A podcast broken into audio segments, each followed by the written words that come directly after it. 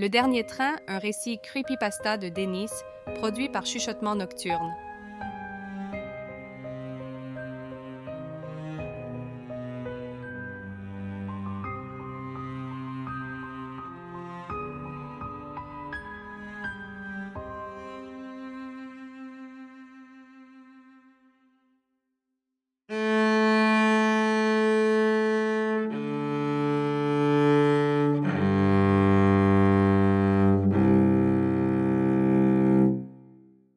C'était un soir comme les autres, pluvieux, morne, écrasant par le poids de sa routine.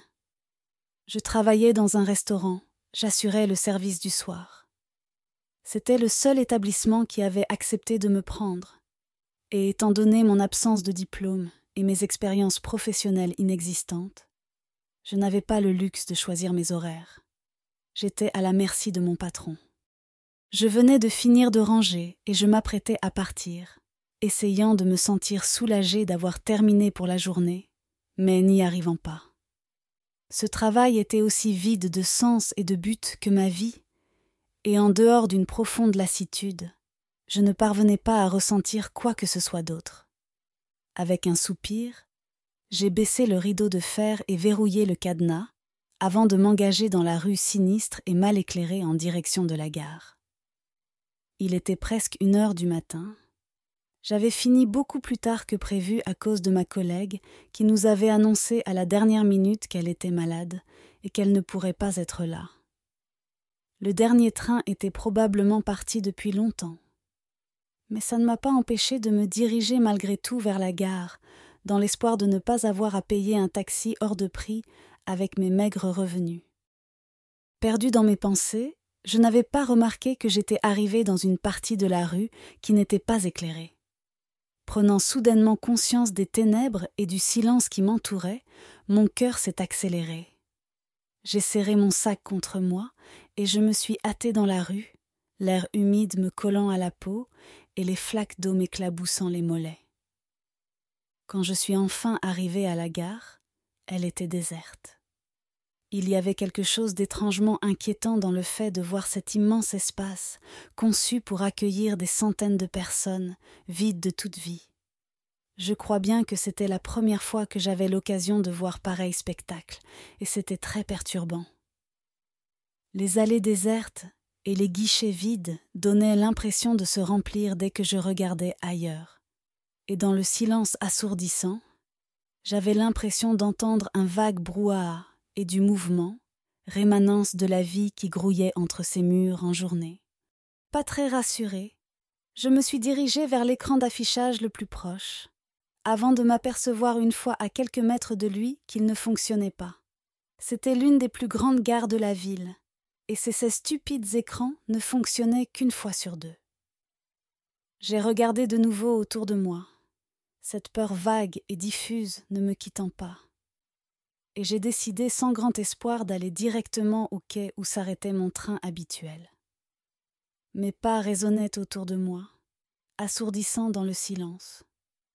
À ma grande surprise, une fois arrivé au quai, j'ai vu qu'un train était stationné, et l'écran qui fonctionnait, cette fois, indiquait départ imminent. J'ai jeté un coup d'œil au train, toutes les portières étaient ouvertes, et il n'y avait aucune lumière à l'intérieur. Elles étaient toutes éteintes. C'était sûrement une erreur d'affichage. Ce train n'avait l'air d'aller nulle part. On aurait dit les trains stationnés au terminus pour la nuit. Dubitative, je me suis tout de même avancée vers l'une des portes pour voir s'il y avait du monde à l'intérieur. J'ai passé la tête dans la voiture. Les sièges avaient l'air vides, mais j'avais du mal à voir à cause de l'obscurité qui régnait. J'ai mis un pied à l'intérieur pour avoir une meilleure vue, et au même moment, le train a soudainement pris vie. Les lumières se sont allumées, le ronronnement du moteur s'est fait entendre, et la sonnerie indiquant la fermeture imminente des portes n'a pas tardé à suivre.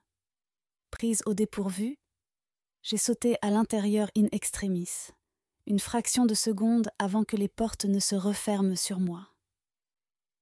J'espère que je suis dans le bon train.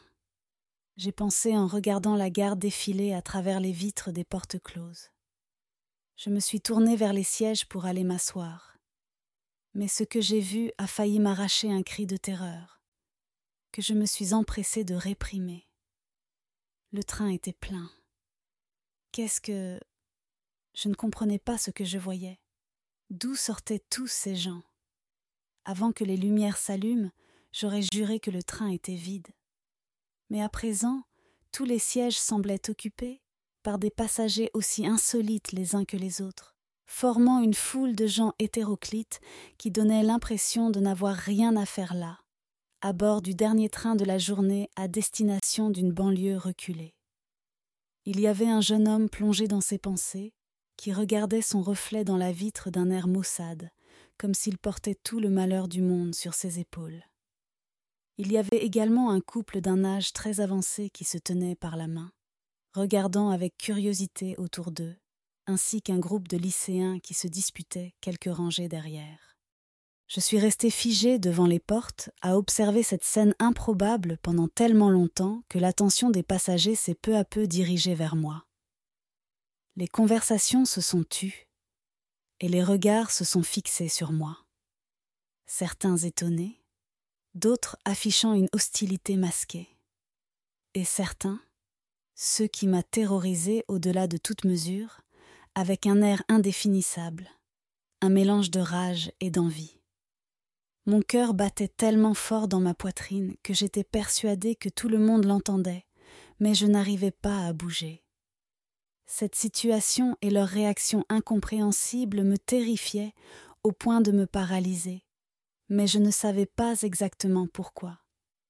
Je sentais juste une menace, un danger, sans pouvoir l'expliquer. Ce n'est qu'au moment où l'un des passagers a l'expression meurtrière, un motard en veste de cuir tenant un casque de moto cabossé, a fait mine de se lever que j'ai retrouvé l'usage de mes jambes, et je me suis précipité vers l'escalier pour essayer de trouver une place à l'étage. En avançant dans l'allée entre les sièges, je sentais le regard des passagers fixé sur moi, mais je refusais de lever les yeux vers eux j'ai fini par trouver un siège vide à côté d'un homme, et je me suis empressée de m'asseoir, priant très fort pour arriver saine et sauve chez moi. J'ai soudainement pris conscience que j'étais en train de grelotter. Étrangement, la température dans le train était glaciale.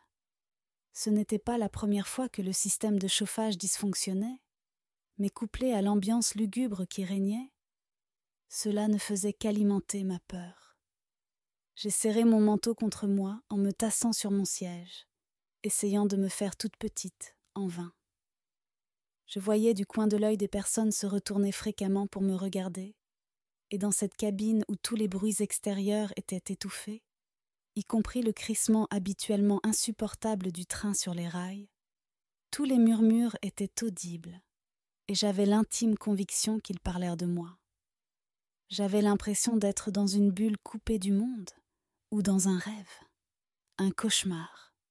Ce que j'ai vécu dans ce train, l'atmosphère qui y régnait, est indescriptible. Les quelques maigres descriptions que je vous ai faites ne représentent même pas une fraction de ce que j'ai pu y ressentir. Pourquoi tu es là? Une voix de petite fille s'est élevée devant moi. J'ai levé la tête pour voir une fillette d'à peine cinq ou six ans me fixer avec de grands yeux curieux, par-dessus le dossier de son siège.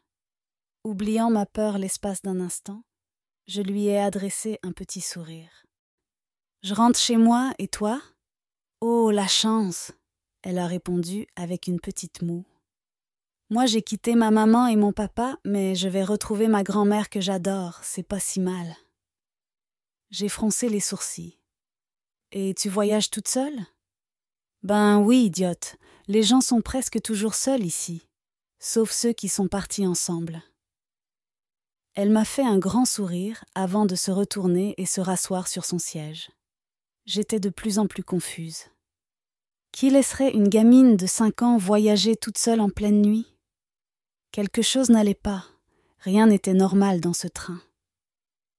Au moment où j'allais lui faire part de mon incompréhension, l'homme à côté de moi, que j'avais presque oublié, a pris la parole. Vous n'êtes pas parti définitivement, pas vrai? Vous avez encore le choix, on le remarque tout de suite à votre chaleur. Il m'a effleuré la main. La sienne était glacée, anormalement glacée. Il a remarqué mon incompréhension grandissante et a poursuivi. Pour tout le monde ici, c'est le dernier train, le dernier voyage. Mais pas pour vous. Si vous ne comprenez pas ce qui se passe, c'est que vous êtes ici par erreur. Ce n'est pas votre heure. Je n'avais pas remarqué le silence qui s'était installé lorsque la fillette avait commencé à me parler. Mais dès que l'homme eut fini sa phrase, les murmures ont repris, plus forts, plus menaçants.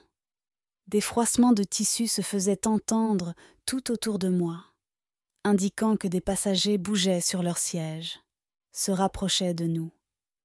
Mon cœur s'est de nouveau emballé, et la peur a lentement répandu son poison glacé à travers mes veines, au fur et à mesure que je prenais conscience de la situation dans laquelle je me trouvais.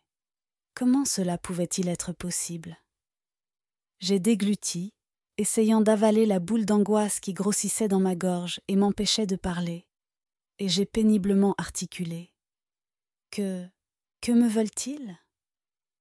Il vous en vient d'avoir le choix. Eux ne l'ont pas eu, ils n'ont jamais voulu être ici, et ils veulent vous l'enlever, par jalousie, pour que vous soyez comme eux. J'ai senti le sang quitter mon visage. Je suis en train de rêver, n'est-ce pas? Pitié, dites-moi que c'est juste un cauchemar. Je me suis tournée vers mon voisin, osant à peine le regarder dans les yeux tellement j'étais terrifiée. Vous aussi? Il a eu un sourire amer. Non, je suis là de mon plein gré. J'ai perdu ma femme et je ne souhaite qu'une chose, la retrouver. Ma peur a légèrement reculé face à la peine que j'ai instantanément ressentie pour cet homme qui n'avait plus rien à perdre. Il n'avait rien à faire là, la fillette non plus. C'était triste. Ce n'est qu'un voyage de plus, il a repris, remarquant mon expression. Un voyage qui nous attend tous, tôt ou tard. J'ai hoché la tête, essayant de dissimuler la tristesse que son histoire m'inspirait. Vous savez comment je me suis retrouvée ici? J'ai juste pris mon train habituel? Ce n'était pas votre train habituel. Le dernier train s'arrête pour ceux qui n'ont plus l'étincelle de la vie. Je ne sais rien de votre vie, mais j'imagine qu'elle est loin d'être joyeuse. L'émotion qui m'a submergée à la suite de ces paroles est indescriptible. J'ai repensé à ma vie sans but, vide de sens j'ai repensé à mon état d'esprit en allant à la gare, les pensées sombres qui obscurcissaient mon jugement, et cette terrible lassitude qui m'aspirait toute volonté. Il n'était pas étonnant que ce train se soit arrêté pour moi. Il n'y avait plus une once de vitalité en moi, depuis très longtemps.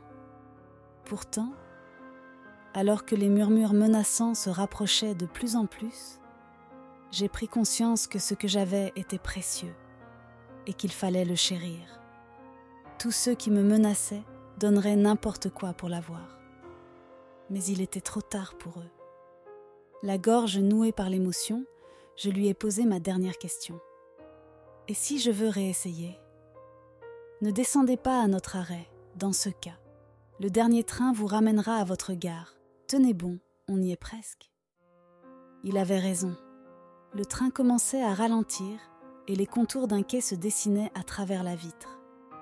Les autres passagers se sont immédiatement désintéressés de moi, comme si je n'existais plus.